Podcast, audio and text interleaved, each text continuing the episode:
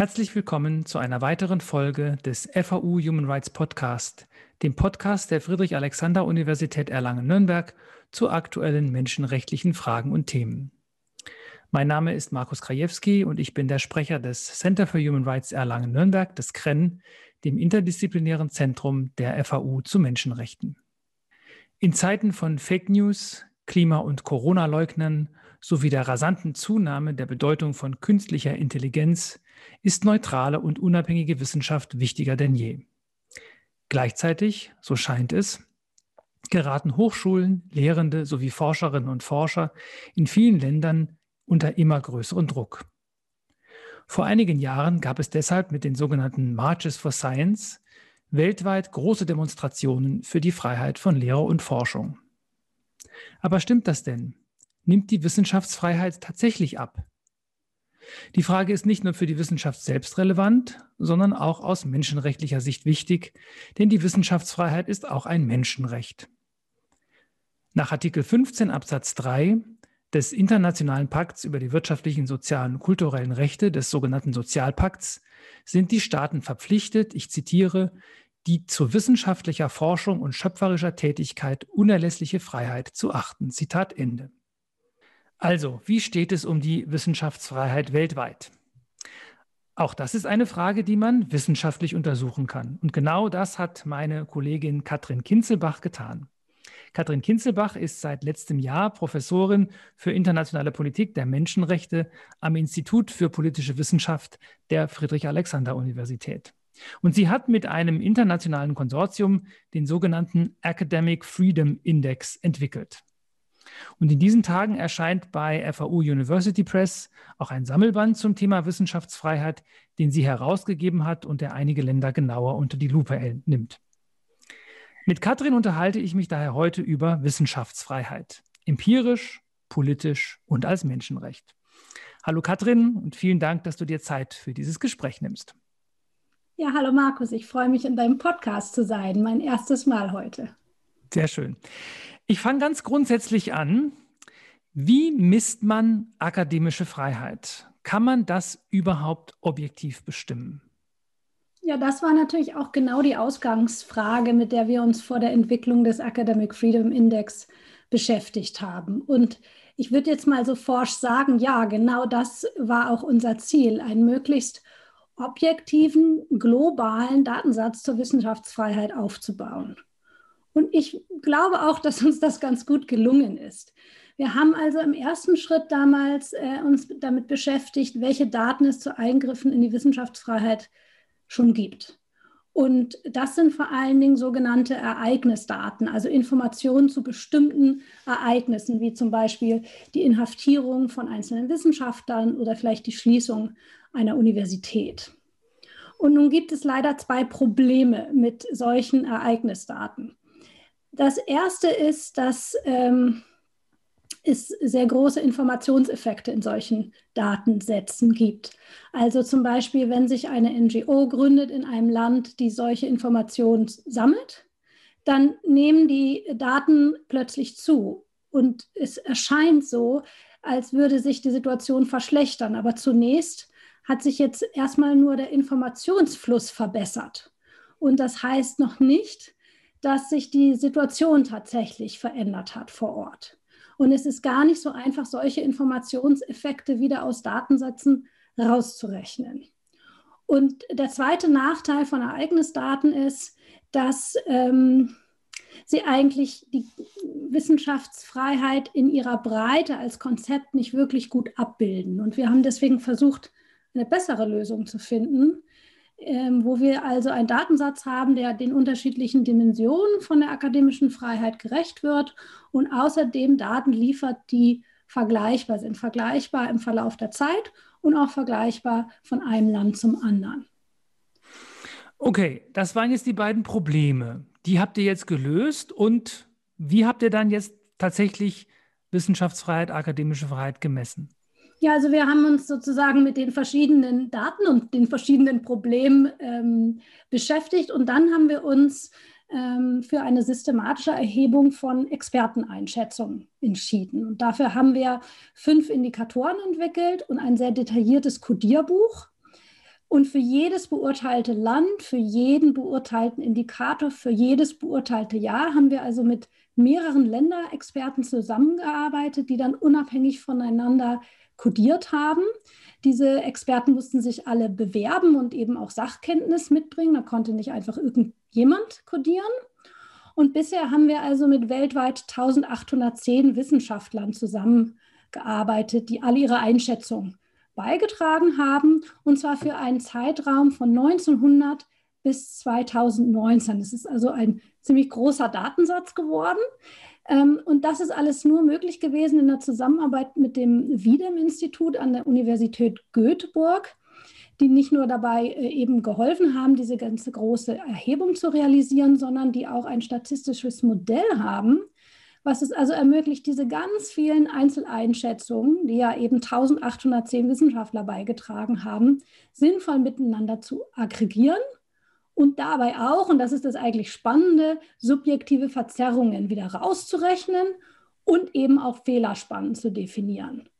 Und ich denke, dass wir damit einem objektiven Datensatz ziemlich nahe kommen. Aber wir dürfen natürlich unsere Daten jetzt nicht mit irgendwelchen Messungen aus der Physik verwechseln. Ja, also in der empirischen Sozialwissenschaft ist die Objektivität, glaube ich, immer eine erstrebenswerte Größe.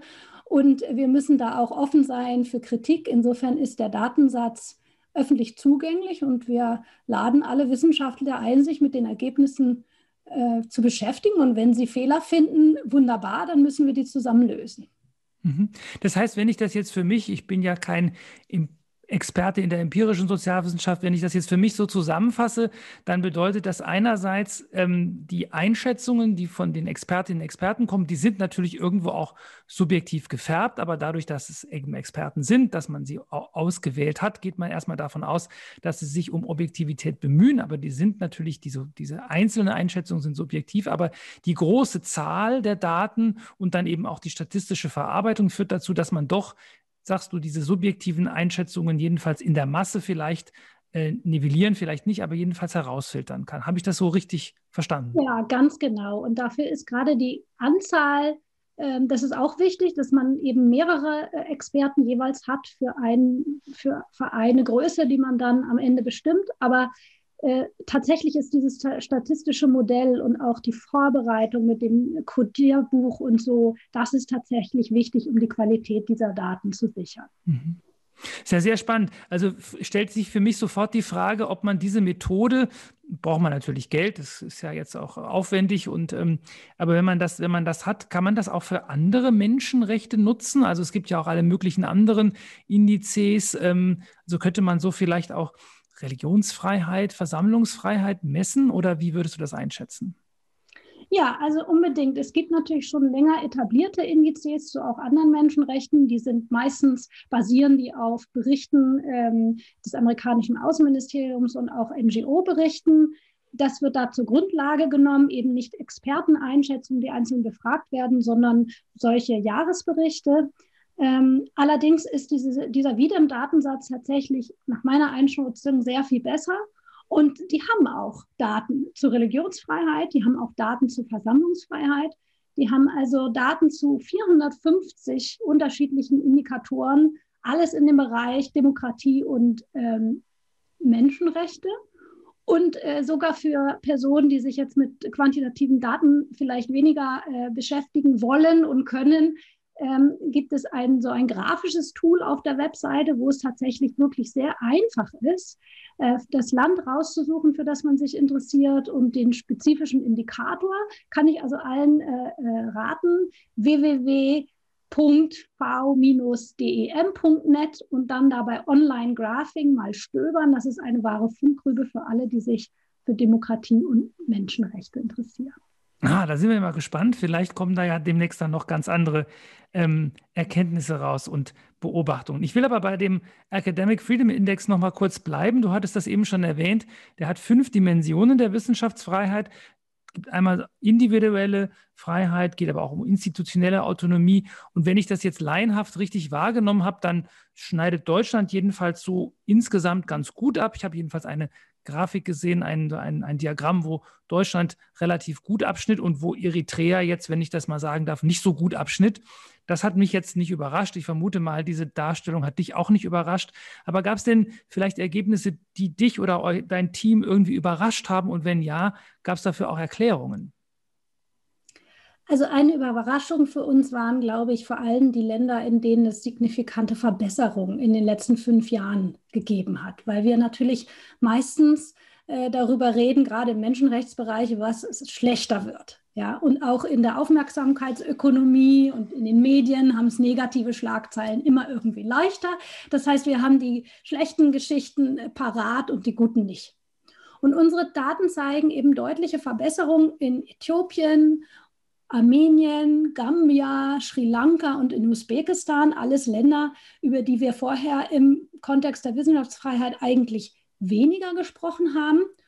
Und dass es dort Verbesserungen äh, gegeben hat, heißt natürlich nicht, dass jetzt da alle Probleme beseitigt werden. Manche von diesen Ländern haben leider immer noch vergleichsweise schlechte Indexwerte. Aber es ist ja durchaus auch wichtig festzustellen, wo geht es denn in die richtige Richtung? Wo gibt es Trendwenden? Und wie kann man das vielleicht auch erklären und vielleicht kann man das auch stabilisieren.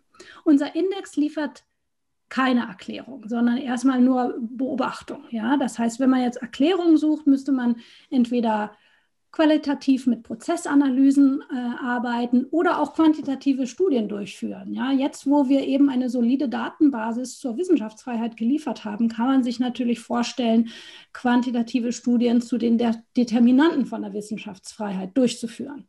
Solche Studien gibt es bisher noch nicht, aber ich glaube, die wird es sehr bald auch geben. Mhm. Ich meine, und wenn ihr Daten habt von 1900 bis jetzt, dann kann man ja tatsächlich da auch sehr intensiv auch mal schauen, wie sich in einer Zeit die Dinge, die Dinge entwickelt haben, wenn Leute dann tatsächlich qualitativ auch mal in die einzelnen Länder genauer hineinschauen. Also ich glaube, da, ähm, da hoffe ich jedenfalls sehr, dass, dass wir da in den nächsten Jahren noch ähm, viel an Forschung sehen werden. Jetzt ist aber ja die Forschung, empirische Forschung, auch vergleichende Forschung, ähm, ist ja das eine. Das andere ist natürlich auch, wie man damit politisch umgehen kann.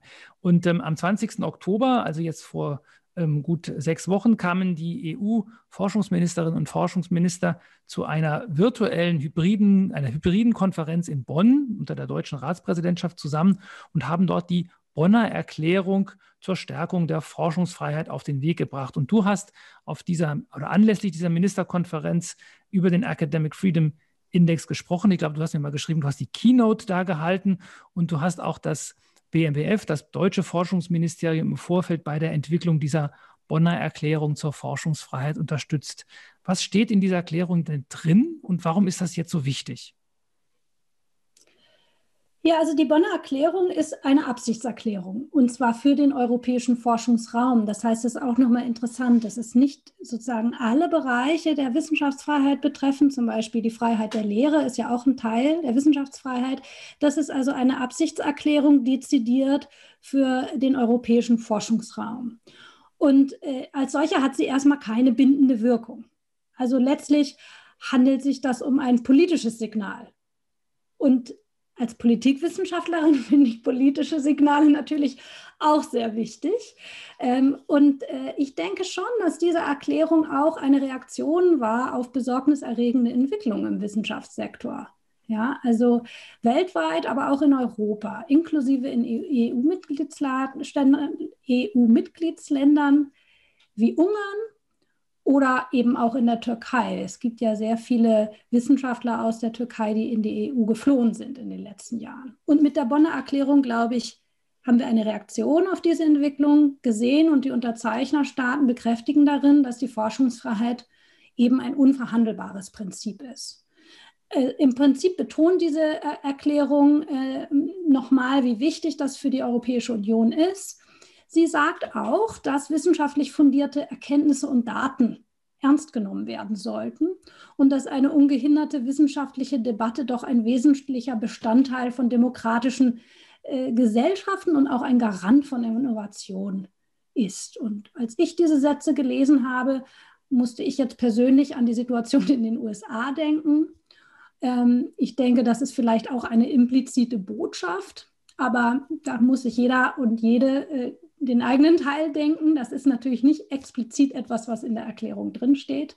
Außerdem steht da auch drin, dass das Prinzip der Forschungsfreiheit in allen internationalen Kooperationen gelten muss, an denen die europäischen Forschungseinrichtungen beteiligt sind.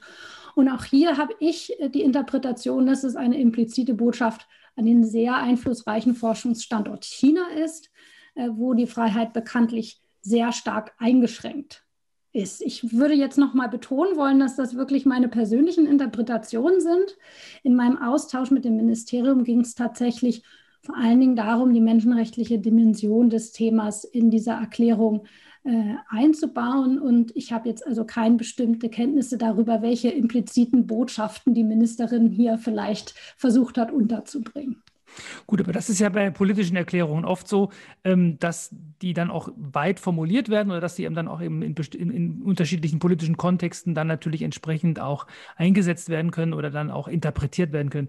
Jetzt hast du gesagt, es ist eine politische Erklärung, es ist kein Vertrag, es ist rechtlich nicht bindend, aber trotzdem, du hast es auch gesagt, ähm, Länder unterzeichnen die. Und ich habe jetzt auch gelesen, dass ähm, jedenfalls anlässlich der Konferenz haben einige unterzeichnet, aber noch nicht alle. Und es stehen wohl auch noch einige aus. Also insofern kann man sich ja schon fragen, ist es offenbar nicht ganz irrelevant, ähm, und einige Länder haben damit vielleicht auch Probleme. Also das wäre jetzt schon die Frage, gibt es denn da jetzt Widerstände gegen eine solche Erklärung und welche Erwartungen hast du eigentlich dann zur Umsetzung dieser Erklärung? Ja, also erstmal ist es, glaube ich, äh, schade wirklich, dass aufgrund der Corona-Pandemie natürlich nicht alle Minister tatsächlich in den ehemaligen Bundestag in Bonn, wo diese Veranstaltung stattfand, reisen konnten. Dort wäre es natürlich sozusagen viel schwieriger gewesen, sich äh, um, da, um die Unterschrift herumzumogeln. Und hier musste jetzt also ein Umlaufverfahren organisiert werden, was es natürlich ermöglicht, vielleicht auch einfach mal nicht zu unterzeichnen. Und ich persönlich wäre jedenfalls doch sehr überrascht, wenn es äh, am Ende gelingt, alle Unterschriften zu bekommen. Ähm, ich denke, dass es auf jeden Fall Regierungen innerhalb der EU gibt, die äh, so ihre Probleme mit der Betonung von Wissenschaftsfreiheit haben, auch weil sie natürlich die politische Botschaft dieser Erklärung registrieren. Ähm, Im Vorfeld wurden alle EU-Mitgliedstaaten konsultiert und äh, es wurde schon darauf geachtet, dass auch alle mit dem Text irgendwie einverstanden sind natürlich. Ich glaube auch, dass die deutsche Ratspräsidentschaft sehr hofft, dass am Ende alle unterzeichnen werden, aber ich bezweifle das, auch weil das Zeitfenster jetzt so langsam sich schließt. Wir haben ja Ende äh, Dezember die Übergabe an Portugal. Portugal übernimmt dann den turnusmäßigen Vorsitz. Und die Portugiesen haben sich zwar sehr äh, äh, unterstützend bisher gezeigt für das gesamte Projekt, aber die haben natürlich in ihrer Ratspräsidentschaft dann auch eigene Projekte. Also da müssen wir mal schauen, ob tatsächlich alle unterzeichnen werden.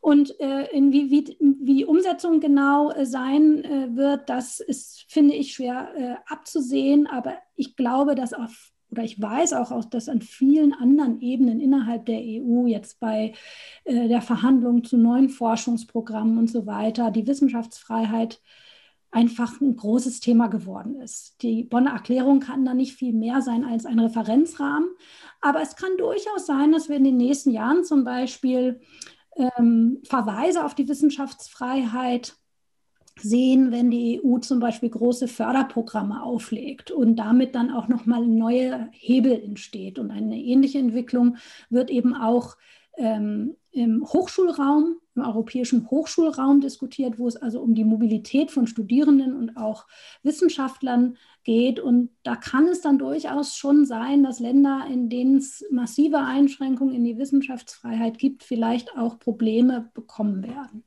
Mhm. Jetzt ist ja diese Bonner Erklärung Teil sozusagen des EU-Raums, ne? das hast du auch erwähnt, und aber eine politische Erklärung.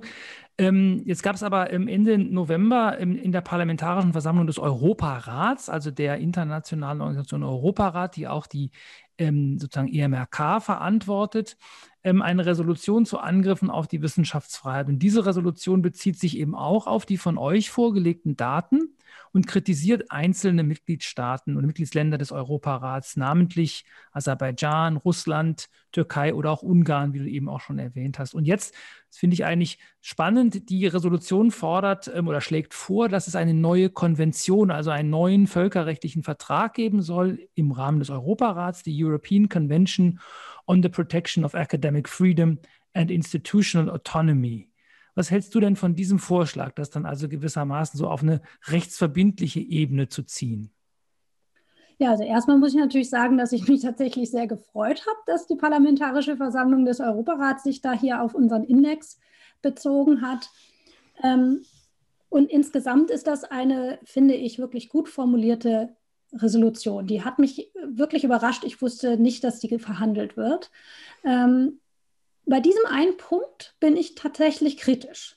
Also jetzt eine neue Konvention zu verhandeln, die für den Raum des Europarats gilt, ähm, aus meiner Sicht geben sich da zwei Probleme. Die erste, das erste Problem ist, dass es einfach wahnsinnig viel Energie kosten wird. Ja, also wir haben natürlich viele Länder in, in der Gruppe hier, die sich nicht so leicht verpflichten lassen werden auf eine äh, wirklich ähm, äh, starke Botschaft. Das heißt, da wird man sehr streiten müssen.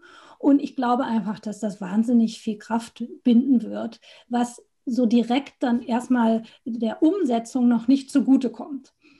Und das Zweite ist, und das ist für mich fast sogar noch schwerwiegender, ist, dass es ein, Forsch ein regionaler Vorstoß ist und gewissermaßen ein partikularistisches, eine partikularistische Idee. Und das halte ich äh, im Zeitalter einer globalisierten Wissenschaft wirklich für kontraproduktiv, weil dann natürlich andere Regionen oder andere auch Länder sagen könnten, ja, aber wir haben eben ein anderes Verständnis von der Wissenschaftsfreiheit und die Europäer haben ihrs und wir haben halt ein anderes. Und ich fürchte, dass wir da auseinanderbrechen werden. Und zu guter Letzt haben wir ja bereits mit dem Sozialpakt einen völkerrechtlich verbindlichen Vertrag, der von sehr vielen Ländern äh, ratifiziert worden ist und insofern sollten wir uns lieber auf die Umsetzung der dort enthaltenen Verpflichtungen konzentrieren und nicht neue Verträge verhandeln.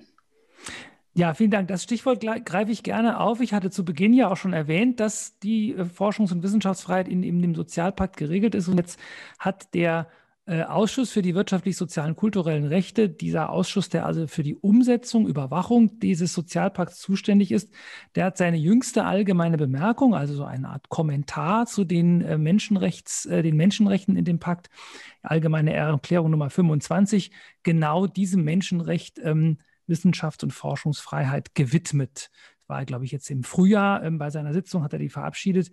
Und du hast es natürlich auch verfolgt und gelesen. Was sind denn deiner Meinung nach die wichtigsten Impulse, die du aus dieser allgemeinen Bemerkung mitnimmst, die ja dann, wie du sagst, eben global gilt, für, jedenfalls für alle Staaten, die den Sozialpakt ratifiziert haben? Ja, also erstmal finde ich das wirklich eine äh, ganz tolle Entwicklung, dass jetzt äh, ähm, da aus dem Vertragsausschuss detaillierte Informationen zur Auslegung des Artikel 15 vorgelegt wurden. Das hat es bisher nicht gegeben. Und weil es natürlich in einem UNO-Rahmen verhandelt wurde, ähm, macht es auch zu Recht den Anspruch für die gesamte Welt, zumindest für die Verzeich Unterzeichnerstaaten, dann auch äh, sozusagen eine Orientierung zu geben. Ja, also dieser Anspruch hat, äh, ist natürlich formuliert worden und der ist auch richtig so. Dafür ist die UNO da. Und äh, in, an dem Vertragsorgan sind äh, Experten aus völlig unterschiedlichen Ländern beteiligt. Das heißt, wir haben hier sowas wie einen internationalen Konsens, wie man Artikel 15 und das darin äh, enthaltene, ähm, die darin enthaltene Verpflichtung zur Wissenschaftsfreiheit eigentlich zu interpretieren ist. Und deswegen ist es von einer ganz großen Bedeutung. Aber dieser Artikel 15 im Sozialpakt in dem geht es ja eigentlich nur nebensächlich um die Wissenschaftsfreiheit. Das ist sozusagen ein, ein, ein Untersatz, ja. Es geht da auch um das Recht auf Teilhabe am wissenschaftlichen Fortschritt. Und insofern lese ich diesen äh, Kommentar auch nochmal als Bekräftigung der Unteilbarkeit der Menschenrechte. Es geht nicht nur um die Freiheit von uns Forschenden, es geht auch um Dinge wie Zugang zu Forschungs- Ergebnissen, es geht um Beteiligung, es geht darum, wer profitiert eigentlich ähm, von zum Beispiel neuen Erkenntnissen. Jetzt gerade in der Corona-Krise diskutieren wir das im Kontext von Impfstoffen und äh, insofern denke ich, äh, macht es nochmal deutlich, dass die Wissenschaftsfreiheit einerseits ein historisch hart erkämpftes Privileg ist, das wir verteidigen müssen, auch heute weiterhin ein gefährdetes Gut ist. Aber dieses Privileg, Privileg geht natürlich immer auch mit einer Verantwortung gegenüber der Gesellschaft einher. Und das ist für mich eigentlich das Wichtigste, was ich aus dieser Kommentierung ziehe. Das war Katrin Kinselbach, Professorin für die internationale Politik der Menschenrechte an der FAU und Mitautorin des Academic Freedom Index. Vielen Dank, liebe Katrin, für dieses Gespräch. Ich danke dir. Abschließend möchte ich dann noch Werbung machen für unsere Ringvorlesung am 15. Dezember. Professor Mikkel Mankisidor, stellvertretender Vorsitzender eben dieses Ausschusses für wirtschaftlich, soziale, kulturelle Rechte und auch maßgeblicher Autor der allgemeinen Bemerkung 25, spricht über das Thema The Right to Enjoy the Benefits of Scientific Progress. Das ist genau diese Teilhabefrage, die Katrin eben angesprochen hat. Alle Informationen gibt es unter www.humanrights-center.de. Vielen Dank, dass Sie dabei waren.